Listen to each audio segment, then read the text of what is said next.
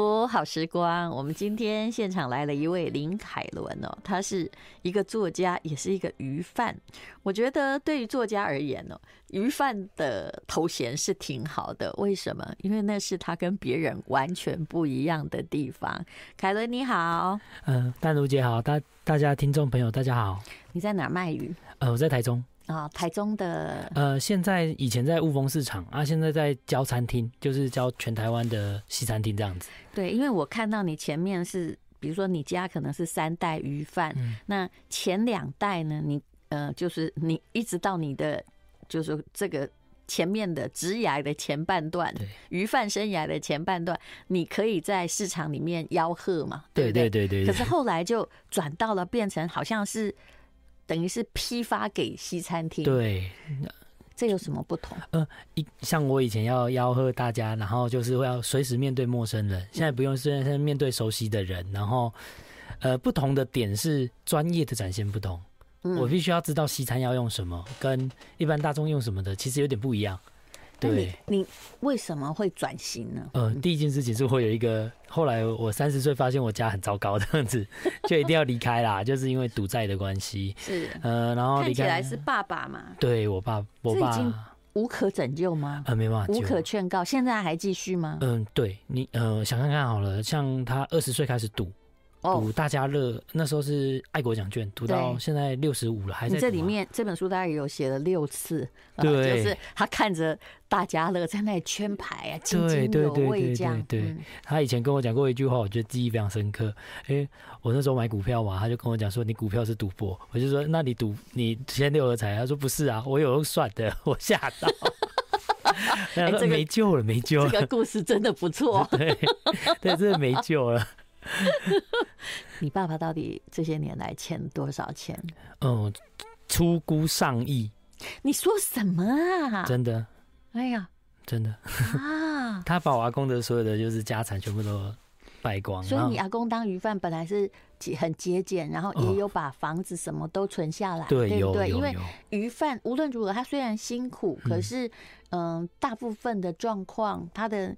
年均收入是比较好的，对对对，上亿耶！对啊，因为以前大概利率比较高嘛，嗯，啊、我阿公就是存钱啊，嗯，就是存钱存土地类型的，是是。但是后来是对的呀、啊，在他们那时代，对，结果后来就就被我爸就是这样子慢慢的败败败到后来就都没了这样。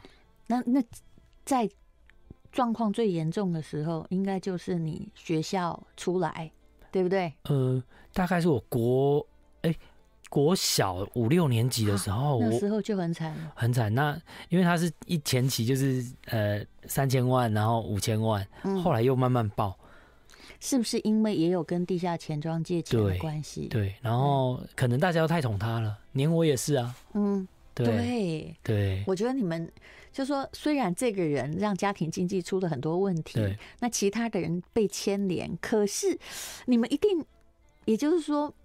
我怎么能讲呢？因为已经是被害者了，没有做到某些阻止的责任。哎，对，应该这样讲好了。呃，像阿公阿嬷可以阻止的嘛，然后没有狠下心来，对，让断了他财源或是怎样的，是对。可是身为子女，呃，我可能都就会觉得说，他已经还完了，阿公阿妈已经帮他解决完了，他应该会变吧？我们就会一直抱着这个希希望一直走下去。而在走到三十岁，我生第二个小孩的时候，我才发现，哎，他又开始跟我借很大笔的钱，他就是。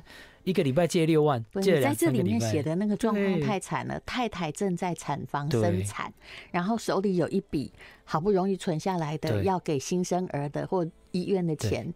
爸爸在这时候来，不是来看新生的孙子，是来跟你说阿里股高版不？对，他是他连红包也没给，他跟我说要要要跟我拿钱这样。那你那时候没有生气吗？我那时候还沉溺在那个新生儿的喜悦当中，我觉得哎，小事嘛，你只要周转嘛。然后我后来才发现，我回市场才发现说他一直在接那种莫名其妙的电话往后跑。我把他的赖打开看，然后把它存下来，传 变成我的好友这样子，把那个人变成我的好友，我再打电话过去问，我说你在做什么？他就说哎，你要借钱吗？我当下就知道什么事了。他就继续借就对，他就跟地下钱庄借，然后我就把我所有的积蓄，然后。我那时候就觉得说，我似乎要把这件事情先处理掉，嗯、因为我会害怕说，如果我现在继续坐月子，然后太太回去，然后他可能就有人来讨债什么，这也是很麻烦。所以你还跟爸爸住在一起？现在没有了。哦，我已经离开了。其实跟原生家庭哦，我这个听起来好像在做心理咨询。有些真的不能救的话，哎，真的，你真的要割那个席子，你知道吗？对，哦，就有时候离得越远越好，因为他的人生始终应该是他的问题。对，那你们也已经尽到责任了。对，对我那时候就这么讲讲啊，然后我就觉得。哎、欸，我爸其实是一个非常幸福的人啊，是对，这一辈子没有人比他好命命的，但幸福到 他宠坏了他自己呀、啊，所以请问。我们一般人如果不玩，不会觉得那在猜号码有什么好玩的，对，啊、对不对？对，对，对。照理说呢，如果现在有那个乐透，还有什么威力彩，那个应该至少钱会花少一点。哎，呃，他他也有玩乐透跟威力彩的，可是他是玩那个地下组头。对，就是妙了。可地下组头有时候哈，刚好有一次我记得很清楚，被人家很多人猜中，因为发生了某个天灾，对，猜中的时候，地下组头很快乐啊，你的博气啊，对，对不对？你赢了。也没用嘛。对，我觉得那个就是一个哦，他天生有好有一些偏财运，所以他才会一直继续。嗯，然后我都会跟我太太戏称说，我的偏财运都被他用光了。是，因为我我记得我刚出生的时候就中，他就中了一大笔爱国奖券，他就一直讲啊，那时候一百多万吧。嗯，哦，对，曾经种过了，相信财神也跟他交情好。他是很常种那种大的，但是他就是会把它投下去这样子。他种。大的是因为他本来也投的不少啊，对啊，对啊，对啊，对啊，就就就永远走不出来那条路，所以我后来就决定要切割，因为不切割的话，换我人生就糟糕。对对，因为他不会改啊。其实你这个是金钱上的，当然很严重。还有一种是情绪上的啦。虽然我们都想孝顺父母，可是有时候真正的救赎就是你先切割，对，否则他不断的来啊，比如金钱的压力哈，或情绪的威胁。那本来一个人不太好，后来变一家子不太好，后来连他的孙都不太好。对，我就是有感受到这些东西，所以我就。离开了，对啊，文学应该是你的救赎吧？呃，应该算是这样，对，所以就很认真在写。I like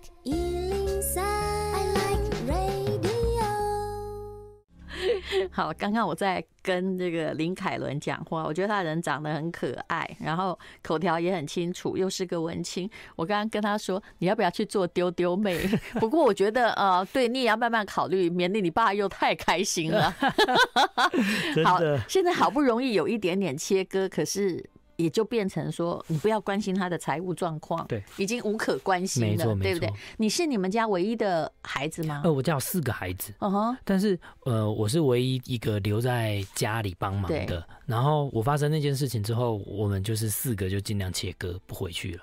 连过年都不会回去吃饭那些，不然怎么办呢？对，一回去压力好大。对，会放放出那种哎，来救我，来救我那种情绪。然后可能他就整餐都不吃饭，就是让你说哎，我在，我有中年男子，有些都会沉默当成撒娇在用嘛，就是这招啊。你这句话讲的超狠。好，今天呢，林凯伦呢，他。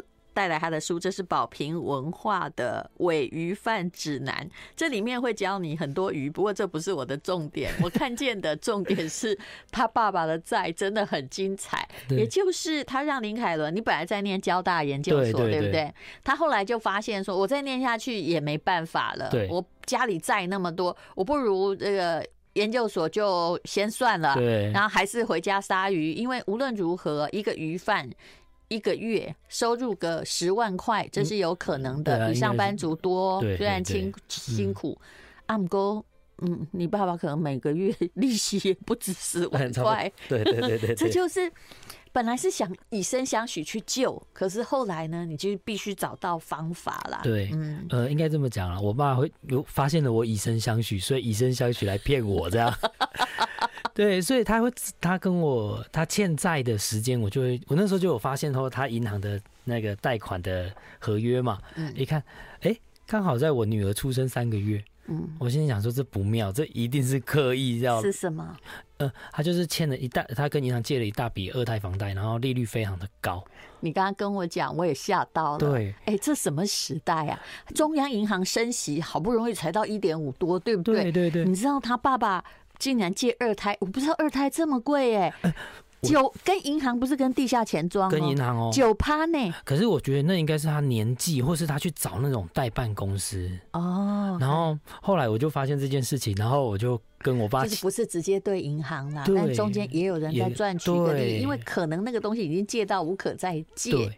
或是说他已经就是走没有没有想到任何方法，觉得是方便就直接借了，嗯、然后后来就影响到我后来跟他切割完，然后我有一天在 Seven Seven Eleven，然后我就我只是理个钱而已，然后我就听到后面的人在讲贷款的事情，然后就发现也是跟我爸一样那种，或是有点神情有点落魄的中年男子在跟那种代办讲，嗯、然后我我就等到大概等了两三个小时哦，我就站在那里，我太太就一直打电话说，你为什么不回来？我就说我在偷听故事这样，嗯。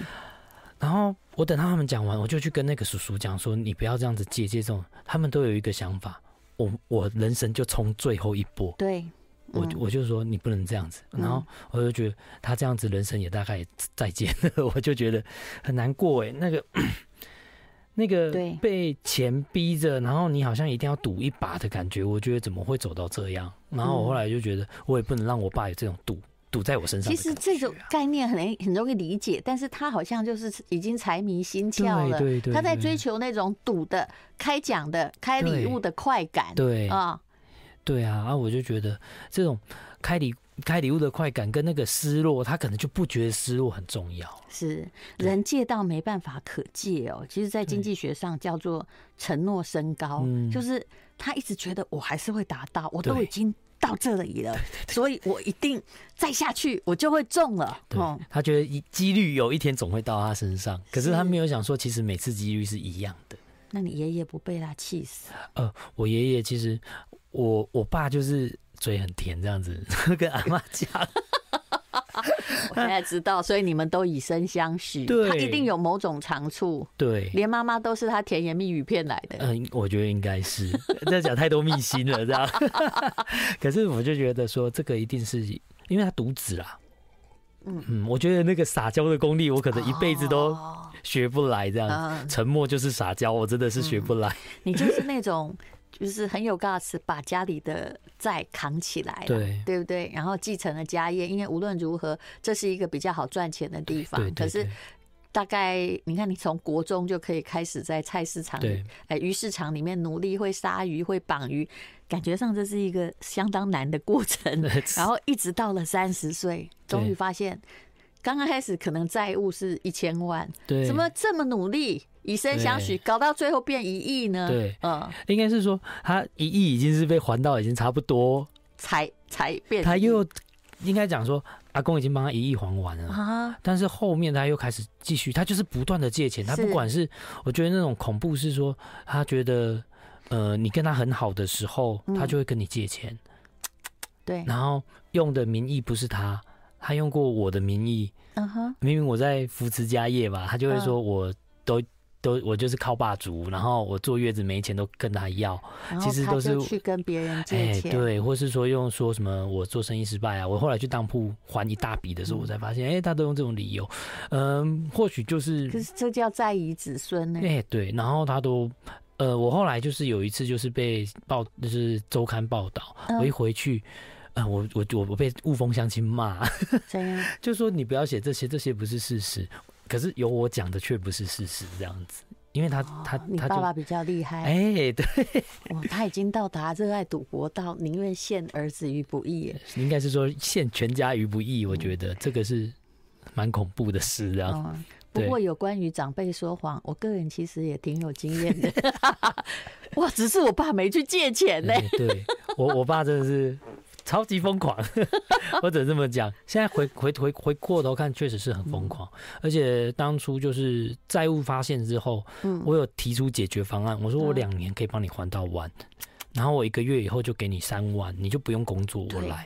他说不要，他说因为我第一件事情要把房子处理掉，租或是卖。嗯，他说你只要贴招租或是这出售，你都是让我没面子。啊。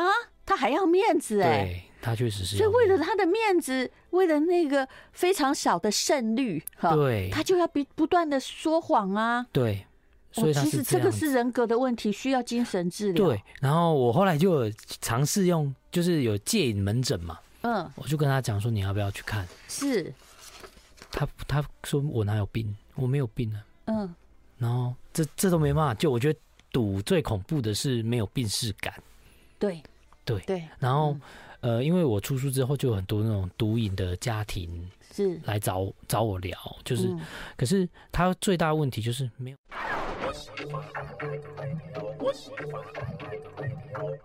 幸福好时光，今天我们访问的是林凯伦，其实他是七十五年次的啦，嗯，然后呃，就是为了刚刚所说的种种事情，他的交大研究所也就没有念下去，然后就是回到了他熟悉的鱼滩。当然，我觉得他后来就是也在转型，对啊。嗯，现在在做海产的批发，对，虽然还是很辛苦，但我相信这样收入会好一点。而他了不起的是，他竟然也得过林荣三文学奖的短篇小说的首奖。还有，哎、欸，你你什么时间写作啊？你当鱼贩的时候、嗯，那个时候应该还是一大早。对对对，呃，可是我后来就有做调整。嗯，我接下来就是跟我爸切割之后，我就跟。做了两年很辛苦的，就是批发，就是早上三点起床，然后做到下午六点。嗯，啊、呃，这个，然后我就跟我儿子女儿就说：“你，我，我，他每天看到我在睡，就都在睡觉，对，没有相处时间。”他说：“你不要，你不要做那么辛苦啦。嗯”我儿女就说：“爸爸，我都看你在睡觉。”我心里想说：“我就是不是要多陪他们？要不然他们可能长到国中，不用国中啦，国小三年级可能就不理我。”你讲的对，对，万一哦。变成跟你没有顾到，然后他的乐趣变成跟你爸一样。你现在人生，你知道吗？我有时候想到这个，就我人生所有的奋斗，那到底是为了什么？所以我就把生意真的砍一半哦。一开始只有砍五分之一，后来就想说，哎，这样时间不够，我要砍一半。现在就大概一天大概工作六个小时，嗯，然后大概六个小时，然后六个小时陪小孩嘛，然后剩剩余的有一点多多出来的体力，我就开始写作，一天大概写一到两个小时。嗯，对啊，这是一个真正的专业作家做到的事，也就是每天都要写，不管你写得出来写不出来，但写本身是一个瘾，对，它会让你快乐。对，其实你爸爸如果要解决赌博的瘾头，可能要写作。不过，嗯，我说的东西太好高骛远，你知道为什么？有一位非常著名的那个日安忧郁的沙冈、嗯，法国的女作家，对，她就是个赌徒，她所有的。好看的小说或者被目为天才，全部都是在二十出头以前，嗯，十七岁他就出书了，对啊，写出来。后来他就在赌场，然后我看到他一句话，就让我觉得受到震撼。他说他本来哈在那个赌场里面一进去哦，输了三万块，但我不知道那是什么币值，应该是当时很多年前的法郎。然后奋斗了三个月之后，他发现他总额只。输三千，他感觉到一种空前未有的快感。照理说应该是空虚吧？对 对，没有没有没有。所以你知道那个没有救，所以他也是一个毒瘾的患者啊。对，他喜欢某一种，就是会让他精神肾上腺素或某一种腺体活跃的东西，就像赌哈斯一样啊，赌哈斯对爱情上瘾。啊啊、对对对。我有时候我认为这两者是类似类似的，他就有时候我旁边也常常有人已经到我们这个年纪啊，然后他也动不动啊来问说，你觉得他喜不喜欢我什么？我心里想说，你还没到更年期嘛，需要这样蓬勃吗？你还还在少女，还在少女，对，你还不够吗？对啊，所以我后来写作就变成说是一种。呃，有点真的有点像上瘾，因为我我把我自己的所有的娱乐都把、嗯，因为时间算一算，我不能看看剧嘛，也不能干嘛，我就只能拿来写作。既、嗯、然它可以变现，我就讲的很实在，我就把它嗯。变成一个认真的工作在做，这样子。是，对啊，而且这也是你的精神寄托了。这事实上就是你你真正想要做的事情。对，只是因为环境，你的职业必须是鱼贩或者是批发商。对。呃必须要可能以前能做，但是必须就是很多事情拖到到这个时候，嗯，但是也不是一个，就是其实也是个最好的时候了。我觉得写作当然也老实说，一般人来看是困难而不舒服，干嘛把自己关在那里？可是我也曾经说过，虽然这是狗脸的岁月，嗯，但是不管我有没有钱，嗯，或者是也许我也会变成巨富，这是我人生中最值得过的生活。对，嗯，我觉得那很有趣，那个你可以面对到自己，然后讲自己想要讲的东西。嗯，对，不管不管有没有得奖或是出书什么的，我觉得那个过程都是值得的，要不然真的很痛苦啊。有时候真的是觉得那个回想起来，虽然有人可以安慰，太太可以安慰，或是朋友可以安慰，但是。最内心的东西其实是说不出口的，是对对。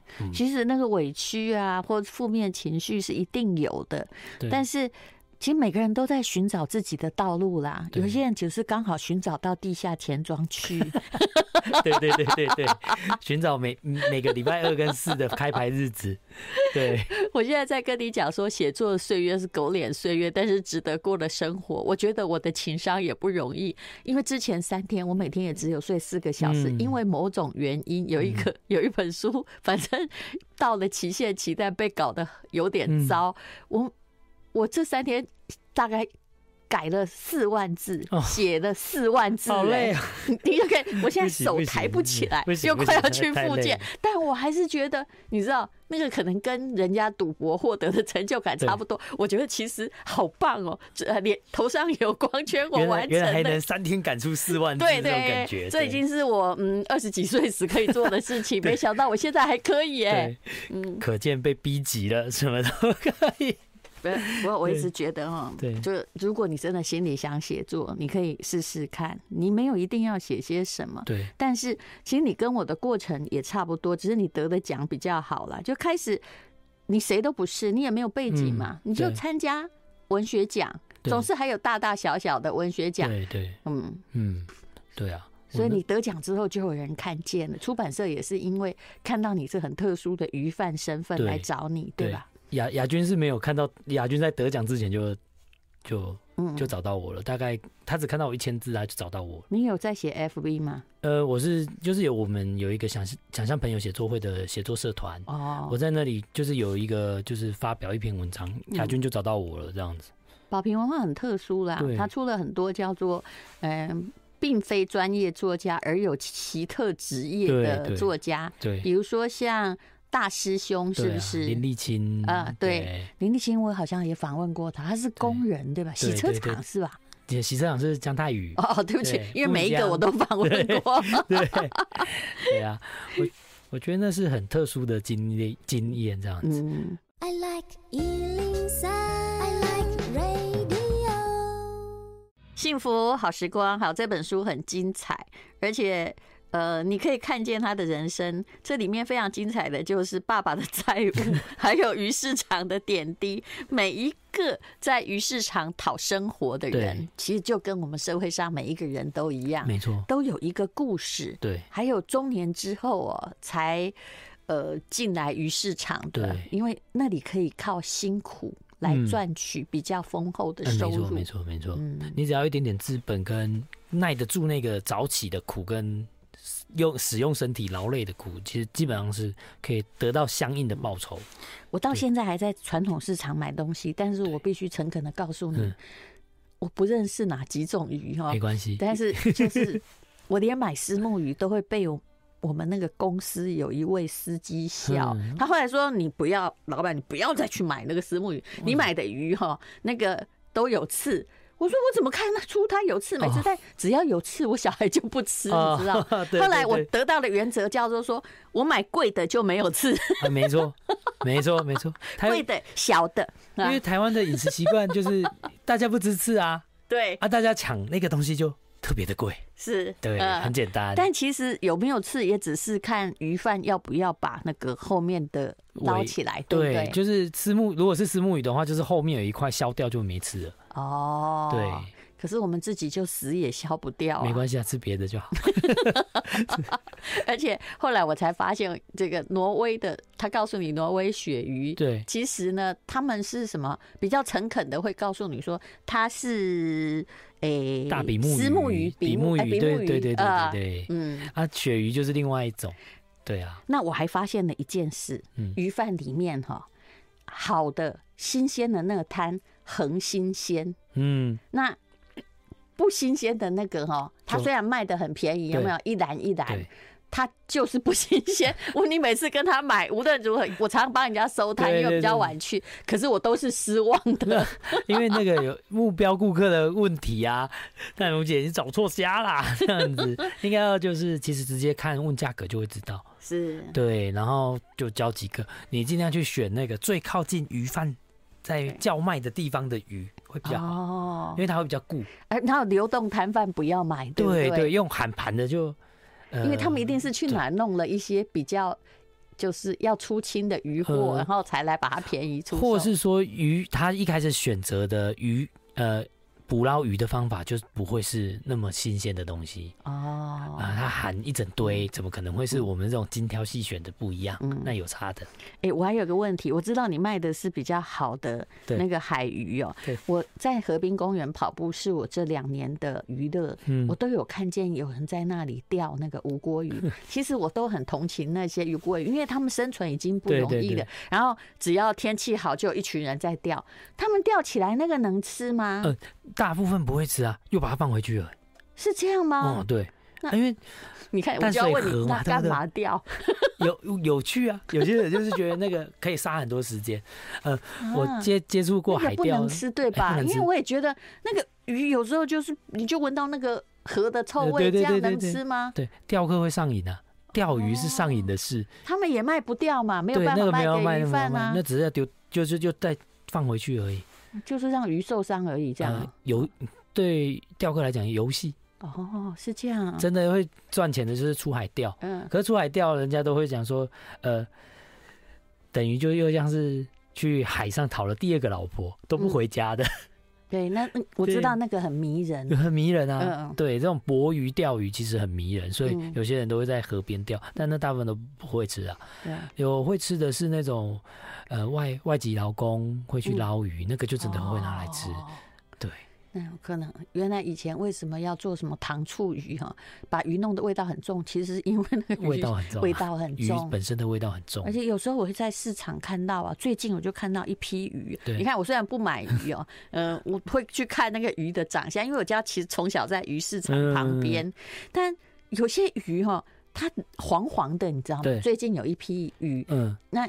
以前人家会说那是用油漆染的，因为那个黄的不太自然，是真的吗？是，呃，因为黄鱼应该很贵呀。呃，野生的黄鱼很贵，嗯，台湾自己产的野生黄鱼非常贵，这样子。可是我们大部分吃的黄鱼啊，养殖的，呃，百分之百都是中国那边来的。是，它那个其实我不，我我不能保证说它到底有没有染，但是我跟。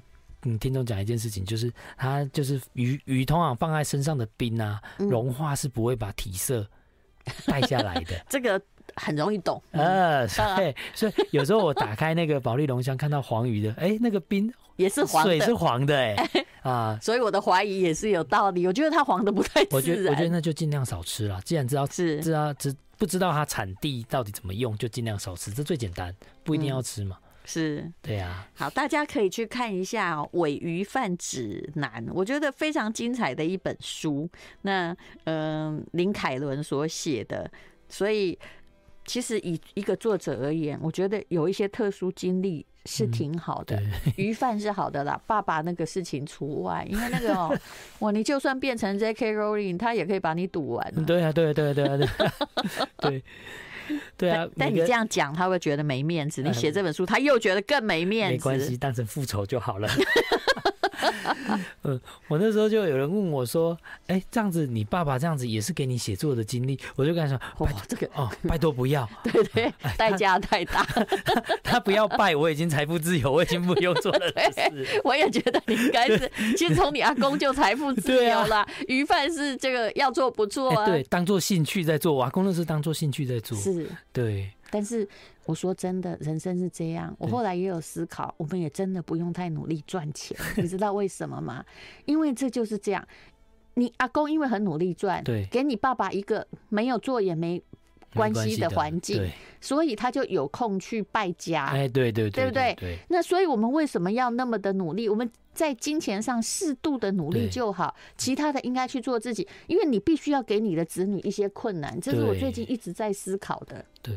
嗯，所以我所以我，我我想看看我怎样给我子女困难。对，好吧，那我疯狂去买股票，乱买好了。那不行，那万一赚钱怎么办？就你还是要训练他金钱观呐、啊。我这这件事情我倒是有想过，我就是、嗯、我可能跟我大其他父母不一样，我就是已经预计好我儿女什么时候我要给他一笔钱，然后我人生就不要给他了。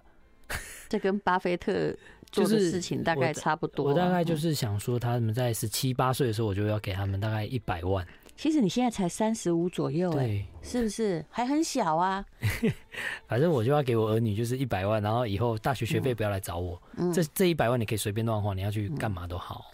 你有里面有写到，我有看到你那种冷静而且轻微的愤怒哦，就是你在市场杀鱼的时候，有一个爸爸带着小孩来，他可能是要来看这个劳工的辛苦，然后就跟小孩说，对，他就说为什么？呃，他跟小孩说，书要读好啊，要不然以后就像这个哥一样，这是卖鱼这样子。嗯，对啊，然后我就回呛他，我就说我读交大不好嘛，这样子。对，然后呢？他就没有，他就还，他就等于等于杀好就走了嘛，就后来都没有再看到他了。走过也不会打招呼，这样子。知道有一个交大正正在念那个交大硕士的鱼贩，我就觉得，嗯，这大大众的歧视或是偏见还是有。我觉得这每个市场摊贩可能都会遇到过年轻市场摊贩。你讲的故事不是我第一次听到，我有个朋友他是台大土木系，台大。研土木研究所第一名毕业，嗯、那刚开始他就去建筑工地监工，也是遇到大人带着小孩说，以后要努力读书，不然就会跟他一样。哎，对对对，他就很受不了。I like